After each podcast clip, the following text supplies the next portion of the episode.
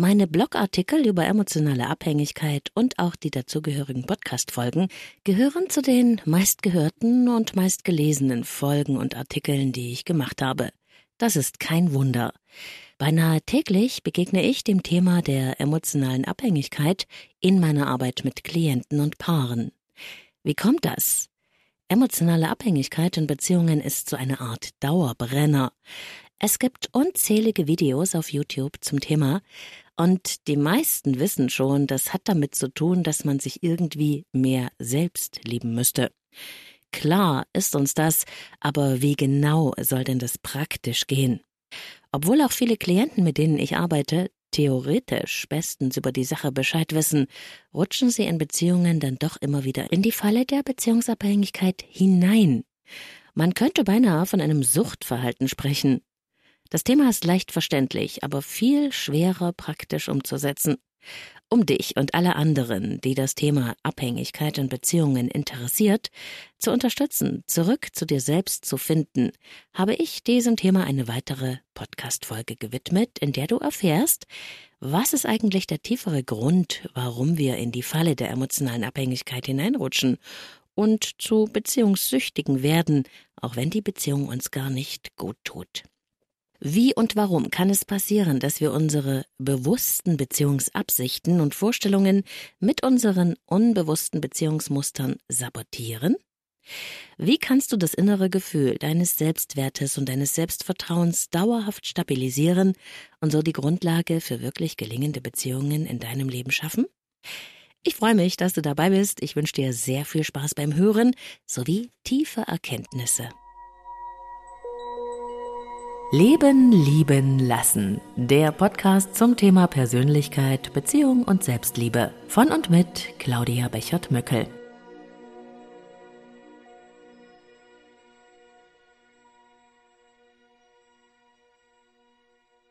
Hallo zusammen und herzlich willkommen zu Folge 35 des Leben, lieben, lassen Podcasts. Ich bin Claudia Bechert-Möckel, Persönlichkeits- und Beziehungscoach. Ich unterstütze Menschen dabei, gelingende Beziehungen zu sich selbst und anderen zu führen. Denn beides hängt ja eng miteinander zusammen und kann gar nicht losgelöst voneinander betrachtet werden. Und deshalb rede ich auch gar nicht so lange herum, denn es gibt einen Grund, dass du dir genau diese Podcast-Folge über emotionale Abhängigkeit anhörst. Der Grund ist, es hat irgendetwas auch mit dir zu tun. Dieses Thema sagt dir etwas. Es geht mit dir in Resonanz. Okay, dann lass uns anfangen mit einer Frage. Stell dir einfach mal vor, du könntest dir selbst begegnen. Du würdest jetzt in diesem Moment an deiner Tür klingeln und nun triffst du auf dich. Lass diese Vorstellung einen Moment lang wirken. Und? Würdest du dich mögen? Wärst du fasziniert von diesem Menschen? Was würdest du über diese Person denken, auf die du triffst? Wie wirkt sie auf dich? Würdest du dich verlieben oder zumindest dich angezogen fühlen? Würdest du eine Beziehung oder eine Freundschaft mit dir eingehen wollen? Vielleicht denkst du ja jetzt, oh Gott, vielleicht fände ich mich ganz nett und freundlich, aber verlieben? Nein, natürlich nicht. Das ist es nämlich, was die meisten Menschen auf diese Frage antworten. Sie halten sich für halbwegs okay, akzeptabel irgendwie, aber besonders faszinierend, einzigartig, anziehend? Das ist für die meisten zu viel des Guten. Dazu können wir nicht aus vollem Herzen Ja sagen. Aber genau das ist das Dilemma. Wenn wir zu uns selbst nicht wirklich Ja sagen können, wieso sollte das dann jemand anders tun? Wenn wir uns nicht für besonders, einzigartig und liebenswert halten, mit all unseren Macken, Ecken und Kanten, wieso erwarten wir dann, dass jemand anders uns in unserer Einzigartigkeit schätzt und liebt, dass irgendein Mensch diese ganze Packung haben will, die wir selbst so nicht annehmen können? Wieso sind wir so enttäuscht, wenn unser Beziehungspartner uns nicht bedingungslos liebt, wo wir doch das auch nicht mit uns selbst tun? Wir selbst glauben irgendwo tief in uns drin, wir wären liebenswerter, wenn wir nur schöner, schlanker, reicher, klüger wären und suchen paradoxerweise mit hungrigen Herzen nach Partnern, die uns zeigen sollen, dass wir schon gut genug sind, so wie wir sind. Merkst du den Widerspruch? Das ist genau der Punkt, an dem wir anfangen, uns abhängig zu machen. Der Partner, so unser Wunsch, soll uns etwas geben, das wir uns selbst nicht geben können. Und genau diese emotionale Bedürftigkeit ist der wahre Grund, also die tiefere Ursache für destruktive Beziehungen, toxische Bindungsmuster, narzisstische und ausbeuterische Beziehungssysteme, in die wir nicht etwa aus Versehen hineinrutschen, sondern uns unbewusst hinein manövrieren.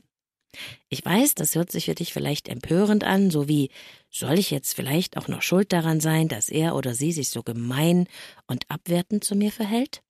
Natürlich bist du nicht schuld im eigentlichen Sinne, weil die meisten von uns nichts von ihren unbewussten Beziehungsmustern wissen.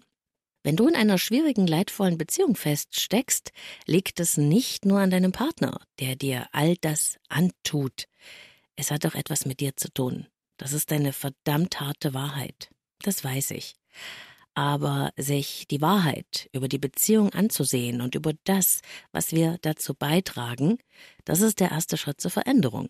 Alles andere sind sogenannte Opferspiele, und sie werden dich nicht weiterbringen. Egal, wie schlimm das ist, was dir dein Partner angetan hat oder immer noch antut, wie sehr du verletzt wirst, das ist nur möglich, weil du immer noch dort bist, weil du an etwas festhältst, egal wie schlimm es ist, beinahe so wie ein Junkie an seiner Droge. Die Wahrheit ist, jeder kann in einer Beziehung nur so weit gehen, wie wir ihn lassen. Egal was er tut. Wenn dir in einer Beziehung ein großes Maß an Lieblosigkeit widerfährt wenn du dich abgelehnt oder klein gemacht fühlst, wenn du emotional oder körperlich ausgenutzt oder missbraucht wirst, dann geht das nur, weil du es immer noch zulässt und aushältst. Vielleicht glaubst du an das Gute im anderen oder dass du sie oder ihn retten wirst mit deiner Liebe oder dass du dich nur genug anstrengen musst, um alles richtig zu machen und dann wird alles wieder gut. Ehrlich, das ist genauso realistisch wie das Glauben an den Weihnachtsmann. Und auf einer tieferen Ebene deines Seins weißt du das auch. Aber in der Realität willst du es nicht wahrhaben, weil du dann handeln und für dich eintreten müsstest, um dich zu schützen. Und genau das willst du nicht, weil du vielleicht Angst hast, allein zu sein, verloren zu gehen, es nicht zu schaffen. Dann doch lieber nicht so genau hinsehen und auf das Gute hoffen. Allein auf YouTube finden sich tausende Videos über narzisstische Beziehungen und ich treffe immer wieder auf unglaublich gut informierte Klienten. Sie wissen wirklich alles über Narzissmus und haben ihren Partner längst als Narzissten identifiziert. Detailliert beschreiben sie mir verletzendste Beziehungsmuster und erwarten, dass ich sie in ihrer Opferrolle bestärke. Schließlich können sie nichts dafür, dass ihr Partner sich so verhält. Das stimmt. Der Partner macht, was er macht. Aber Wieso mache ich es mit? Wieso lasse ich zu, dass ich gedemütigt, lieblos behandelt und emotional oder körperlich verletzt werde? Weil ich mich abhängig gemacht habe. Weil mir diese Beziehung, wie schlimm sie auch sein mag, wichtiger ist, als ich mir selbst bin.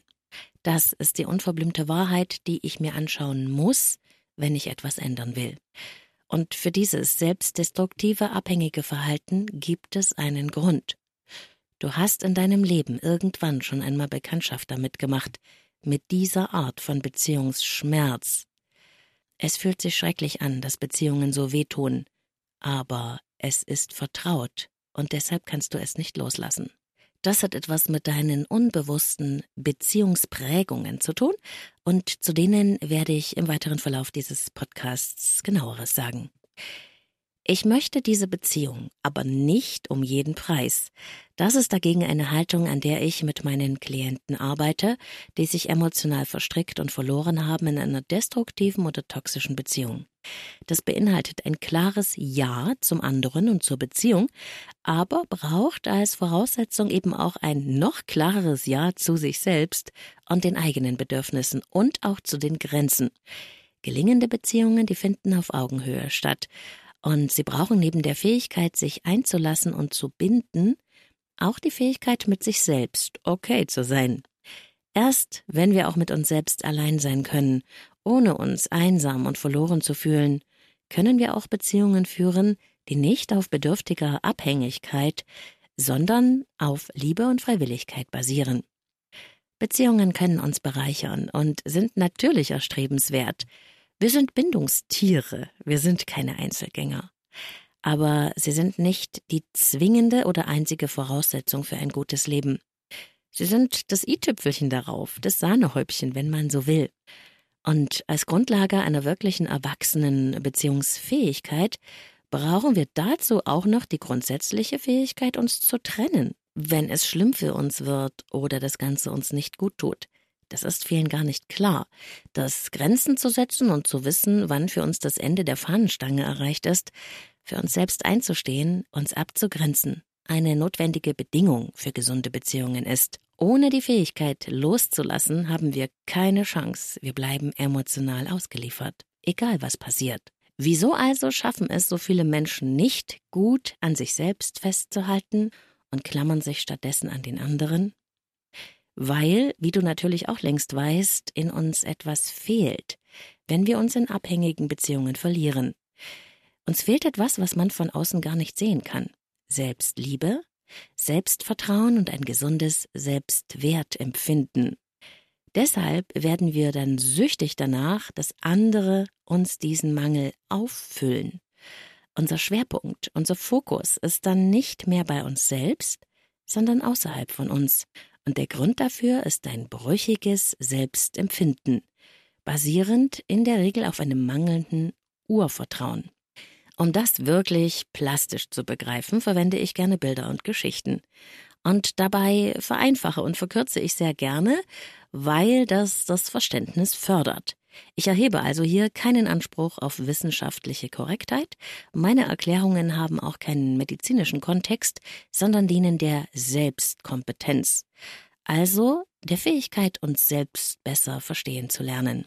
Okay, beginnen wir also mit dem Urvertrauen, einem grundsätzlichen Okay-Gefühl für sich selbst und die Welt an sich. Die Welt ist ein sicherer Ort, alles wird irgendwie gut und wenn nicht, kommt jemand und hilft mir. So oder so ähnlich könnte man die innere Haltung beschreiben, die ein gesundes Urvertrauen ausmacht. Haben wir so ein gesundes Urvertrauen, wirkt sich das wie ein innerer Stabilisator auf unser Leben aus. Wir haben einen inneren Schwerpunkt, eine solide innere Basis für unser Leben und unsere Widerstandsfähigkeit. Wir sind okay, grundsätzlich, und die anderen sind es auch. Ein wunderbares Gefühl, wenn man es hat. Das Urvertrauen entsteht am Anfang unseres Lebens, in den ersten Lebensjahren. Du kannst es dir so vorstellen wie ein Gefäß oder eine Vase, die aufrecht in deinem Inneren steht. In diesem Gefäß ist dein Vertrauen in dich selbst, die Welt und die anderen. Haben wir am Anfang unseres Lebens stabile emotionale Bindungen, fühlen wir uns sicher, geliebt und geborgen bei unseren wichtigsten Bezugspersonen, dürfen wir so sein, wie wir sind, dann formt sich ein stabiles, ausreichend großes Gefäß für unser Urvertrauen. Es ist so wie aus einem Guss und hat einen festen, sicheren Stand in uns. Neben dem Urvertrauen füllt es sich nach und nach mit Selbstliebe, Selbstwertempfinden und Selbstsicherheit. Wenn wir dann später in die Welt gehen und erwachsen sind und der Wind des Lebens mal rauer bläst, dann spüren wir trotz aller Schwierigkeiten eine innere Standfestigkeit, einen Bezugspunkt, eine gewisse Resilienz, wir können auf das zurückgreifen, was unsere Lebensbasis bildet. Wir schöpfen Kraft aus uns selbst. Soweit, so schön, das ist die Theorie. Doch so wie beschrieben ist es nicht allen vergönnt. In meiner Arbeit treffe ich sehr viel häufiger auf Menschen mit einem brüchigen Urvertrauen. Menschen, deren Eltern aus den verschiedensten Gründen dieses Urvertrauen dem Kind nicht mitgeben konnten oder eben nicht ausreichend deren Liebe an Bedingungen geknüpft war oder die mit sich selbst und ihrem Leben Schwierigkeiten hatten. Ich gehe immer davon aus, dass die meisten Eltern es so gut machen, wie sie eben können. Aber sie sind auch nur Menschen.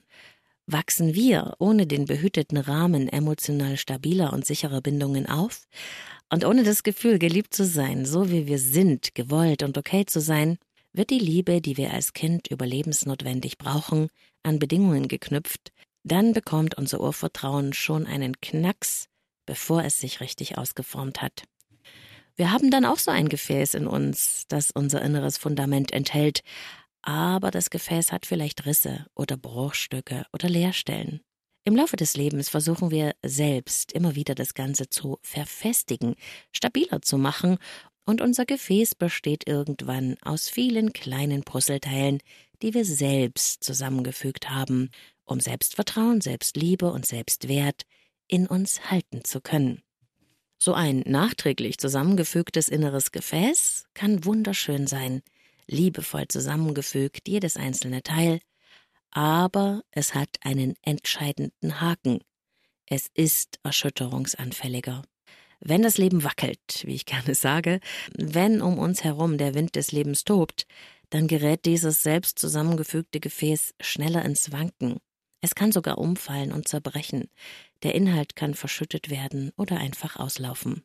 Ich hoffe, auch du kannst mit diesem Bild etwas anfangen und wenn du auch nicht zu den Menschen gehörst, die ein stabiles Urvertrauen am Anfang ihres Lebens wie aus einem Guss mitbekommen haben, dann musst du dem Ganzen nicht machtlos gegenüberstehen. Du kannst etwas machen. Das ist die gute Nachricht.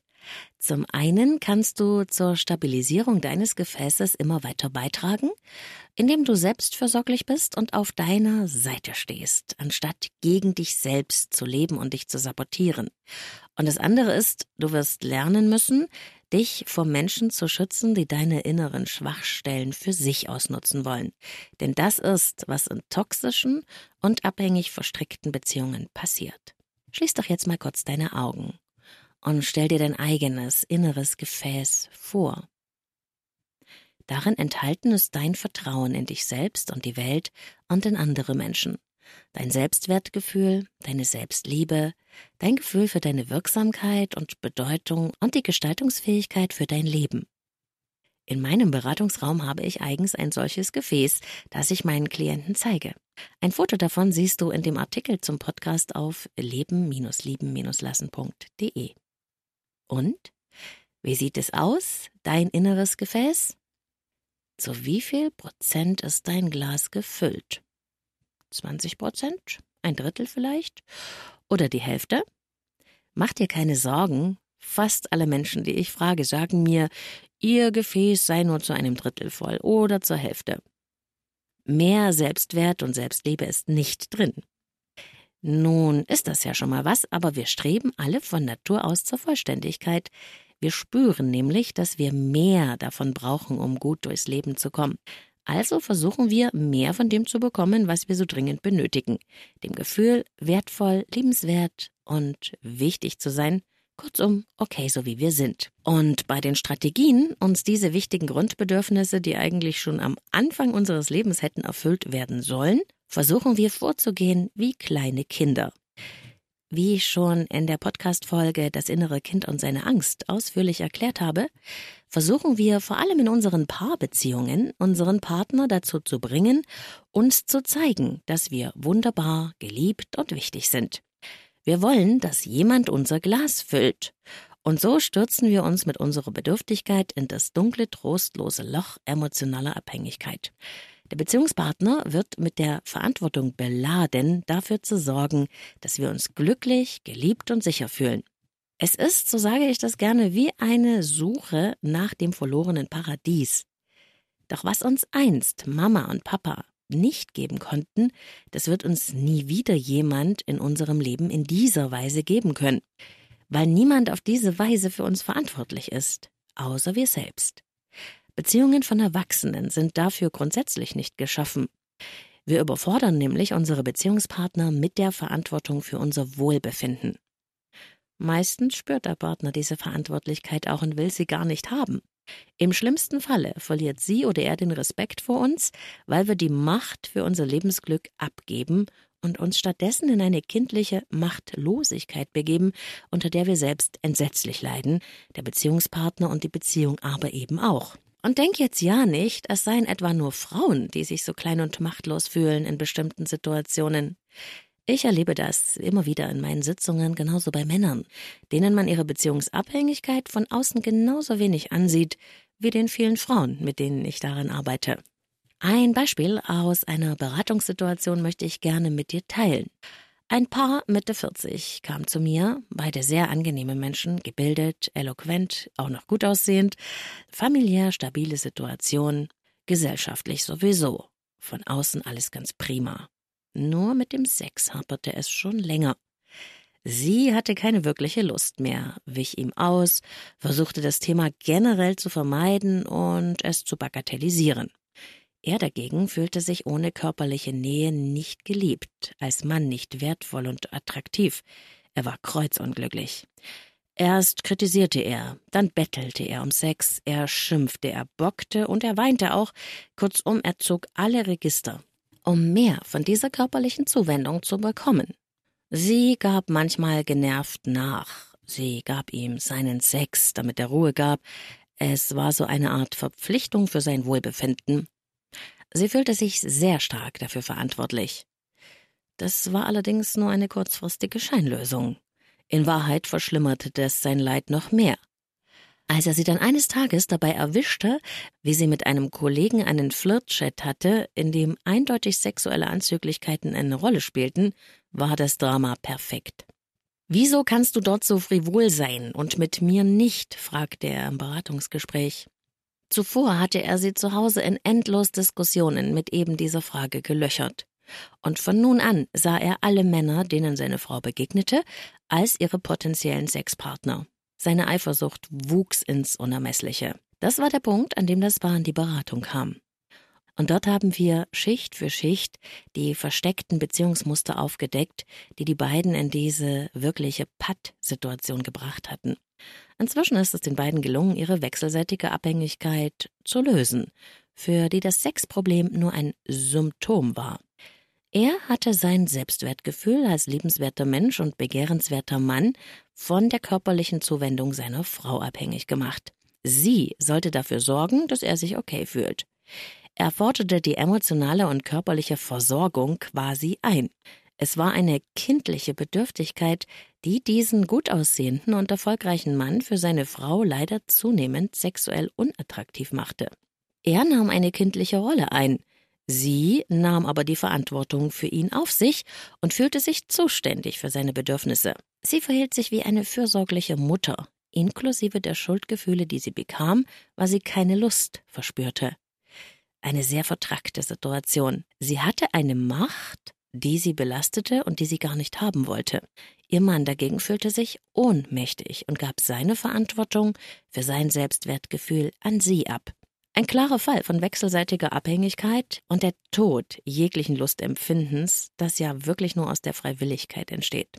Völlig verzweifelt sagte der Klient in einer unserer Sitzungen den Satz zu seiner Frau, ich möchte auch endlich mal wieder richtig gefickt werden. Er wirkte energisch und frustriert. Ob dieser gefühlten Ungerechtigkeit Tränen standen in seinen Augen. Seine Frau schaute betroffen und war sprachlos. Ich machte bewusst eine Pause und ließ den Satz im Raum stehen. Dann spielte ich den Ball auf genau die gleiche Weise zurück. Wenn Sie mal wieder richtig gefickt werden wollen, dann begegnen Sie Ihrer Frau am besten als der souveräne Mann, der Sie sind, und nicht wie ein bedürftiges, hilfloses Kind. Diese wirklich bewusste Konfrontation wirkte wie ein Eisbrecher.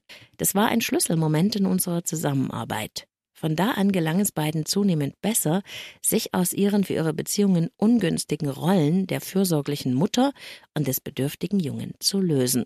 Der Ausweg aus der emotionalen Abhängigkeit ist immer die Stärkung der Autonomie und ein gesundes Selbstwertempfinden. Wie also füllst du dein Gefäß, dein Glas der Selbstliebe? Ich bin sicher, du hast jetzt wirklich verstanden, dass es dir dauerhaft nichts nützt, wenn du versuchst, andere dazu zu bringen, dein Gefäß der Selbstliebe zu füllen. Das musst du selbst tun, genauso wie ihm mehr Standfestigkeit zu geben, damit es weniger erschütterungsanfälliger ist. Und wie geht das?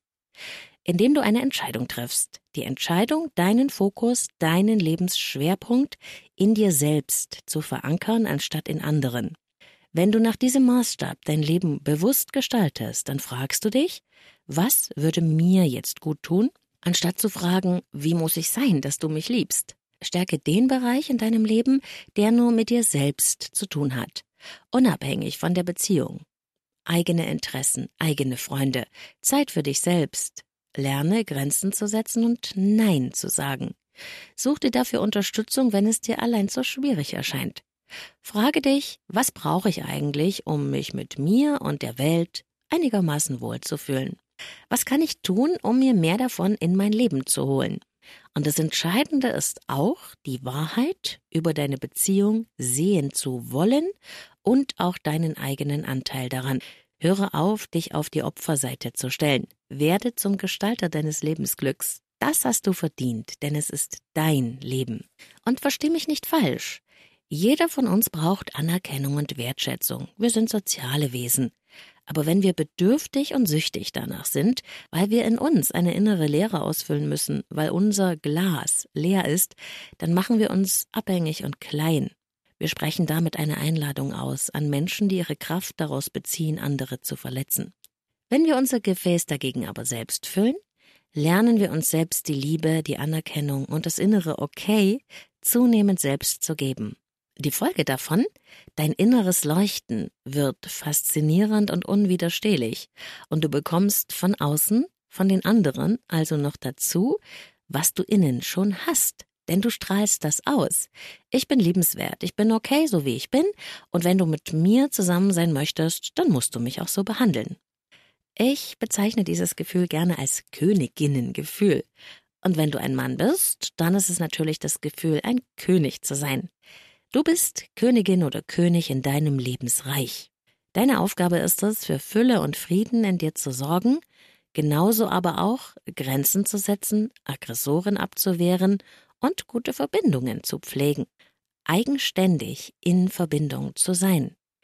Das ist eine gute Voraussetzung für gute Beziehungen denn es erfüllt unser Bedürfnis nach Bindung genauso wie unser Bedürfnis nach Autonomie. Unser Leben braucht eine Balance zwischen diesen beiden Polen und diesen beiden ganz widersprüchlichen Bedürfnissen.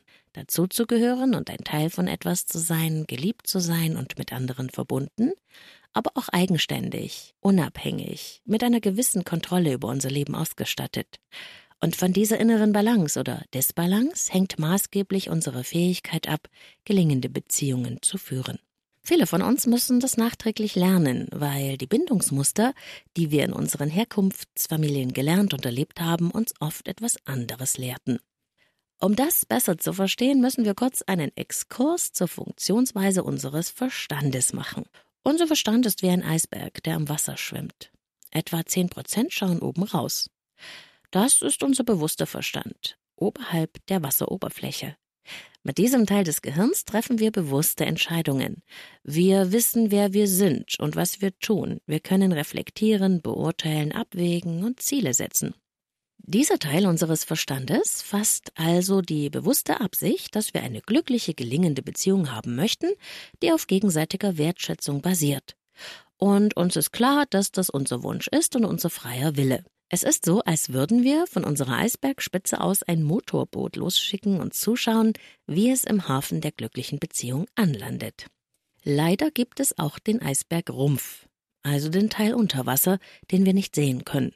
In diesem mehr als 90 Prozent umfassenden Unterbewusstsein ist all das gespeichert, was wir oft gedacht und gemacht haben.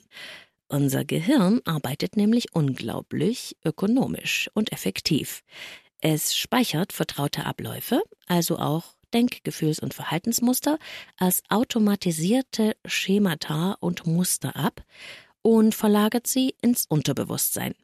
Wenn du also Fahrrad fährst, musst du ja nicht jedes Mal bewusst denken, jetzt trete ich mit diesem Fuß und dann mit dem anderen, Du greifst auf das abgespeicherte Muster zurück und das Radfahren wird praktisch im Automatikmodus von dir absolviert. So bleibt dein bewusster Verstand, also die 10 Prozent, frei für Aktivitäten, die neu für dich sind und deine ganze Aufmerksamkeit fordern.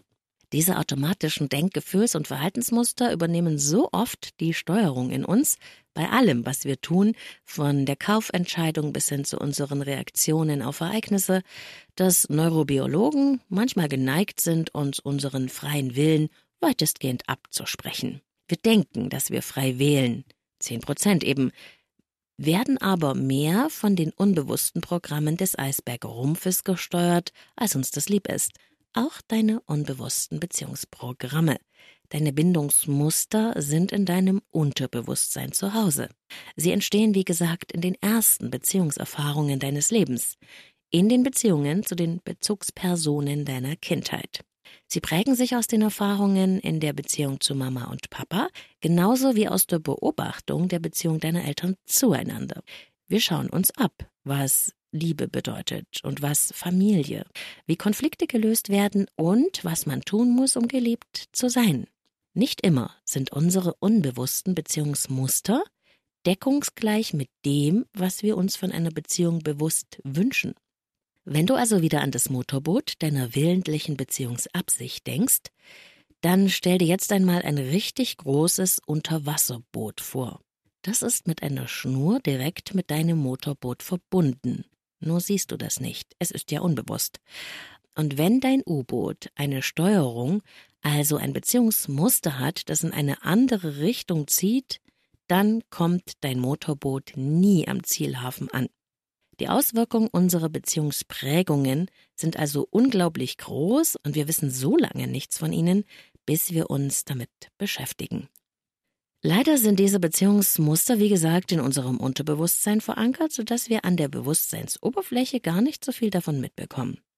Diese Beziehungsmuster steuern uns wie ein automatisches Lebensprogramm, ohne dass wir das wirklich wollen. Am bewussten Verstand vorbei. So passiert es, dass wir ähnliche Beziehungsmuster immer wieder und wieder erleben, wie in einer Dauerschleife. Da ist zum Beispiel eine Klientin, die auf der Suche nach einer glücklichen Beziehung immer wieder an verheiratete Männer gerät und es absolut nicht versteht. Als wir ihr unbewusstes Beziehungsmuster anschauen, ist das Staunen riesengroß. Diese Unerreichbarkeit dieser verheirateten Männer ermöglicht ihr nämlich, sich nicht wirklich einlassen zu müssen und eine innere Distanz zu halten, was ihr Verletzungen in Beziehungen erspart. Das ist der verdeckte Sinn des Beziehungsmusters, das sie von ihren Eltern gelernt hat. Aber das war ihr natürlich nicht bewusst, weil sie eine ganz andere, bewusste Beziehungsabsicht hatte. Diesen Widerspruch ans Licht zu holen, half meiner Klientin, ihre Beziehungen in einem ganz anderen Licht zu sehen, sich selbst besser zu verstehen und sich selbst auch anders zu verhalten, anstatt des Automatikmodus in die Selbststeuerung zu wechseln. Selbstwirksamkeit, mein Lieblingsprinzip, braucht als Grundlage Selbstkompetenz. Wir brauchen ein inneres Warum, wenn wir etwas in unserem Leben verändern wollen.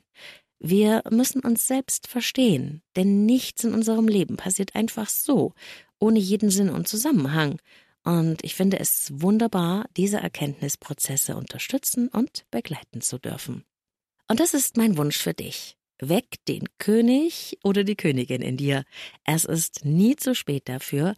Das ist das Wunderbare in unserem Leben. Wir müssen nicht in den alten Mustern hängen bleiben. Wir können sie uns bewusst machen und wir können etwas verändern. Und dass du diesen Podcast hörst, ist das Zeichen, dass du das tust. Ich wünsche dir von Herzen alles Gute auf diesem Weg zu dir selbst. Und wenn du dir dafür meine Unterstützung wünschst, in Form von einem individuellen Coaching oder einer Beratung, wenn du deine unbewussten Beziehungsmuster erkennen und verändern möchtest, dann vereinbare gerne dein persönliches 30 Minuten Kennenlerngespräch über das Kontaktformular auf www.leben-leben-lassen.de.